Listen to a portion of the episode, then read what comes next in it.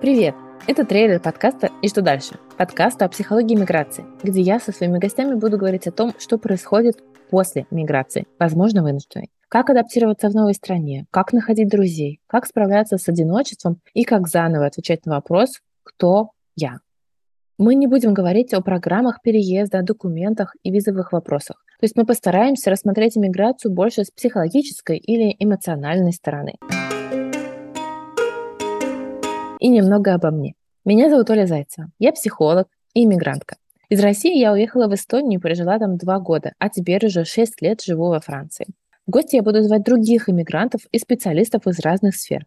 Выпуски будут выходить раз в две недели.